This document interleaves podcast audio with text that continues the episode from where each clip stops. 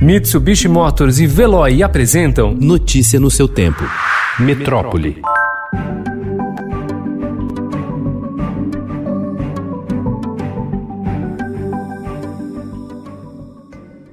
Nos quatro meses desde a chegada do coronavírus ao Brasil, o Sistema Único de Saúde, criado em 1988, teve sua infraestrutura ampliada de modo sem precedentes. Até agora, quase 10 mil novos leitos de unidade de terapia intensiva, as UTIs, foram acrescentados à rede, que antes tinha 17.900 vagas, em um esforço de municípios, estados e do governo federal. Nas regiões onde a crise dá os primeiros sinais de arrefecimento, gestores públicos traçam planos sobre o que fazer com a estrutura quando a pandemia passar, mas temem não ter recursos para mantê-la.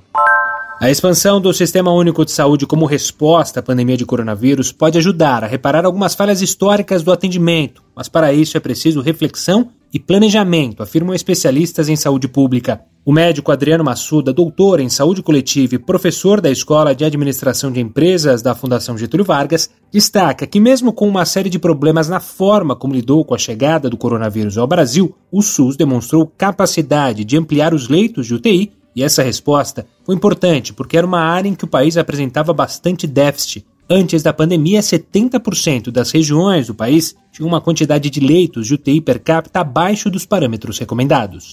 Com a regulamentação da telemedicina e o aumento da procura por atendimento remoto no cenário de pandemia, vem ganhando espaço no mercado de saúde brasileiro serviços que cobram uma mensalidade baixa em troca de um pacote de consultas virtuais ou de descontos nesse tipo de atendimento. A lógica é parecida com iniciativas surgidas nos últimos anos para atrair pessoas que não têm plano de saúde, mas nem sempre querem esperar por procedimentos mais simples no Sistema Único de Saúde, como consultas ou exames.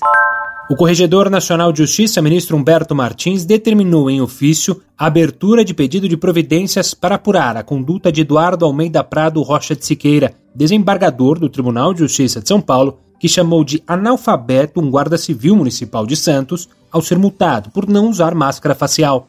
O equipamento é obrigatório em locais públicos durante a pandemia.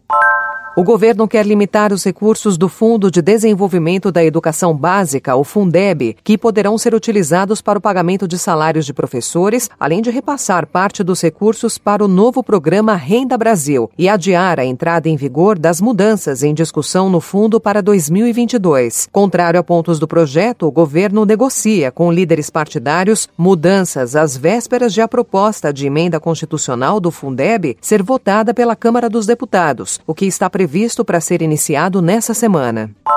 O Brasil registrou 716 mortes pelo novo coronavírus nas últimas 24 horas, segundo dados do levantamento realizado pelo consórcio de veículos da imprensa que reúne Estadão, G1, O Globo, Extra, Folha e UOL. Nos últimos sete dias, a chamada média móvel diária ficou em 1.055 óbitos por Covid-19, e com isso, o país completou cinco semanas com mais de mil óbitos quando observada a taxa. O último balanço, divulgado às 20 horas de ontem, informa que no total o Brasil já registrou 79.533 mortos pela doença.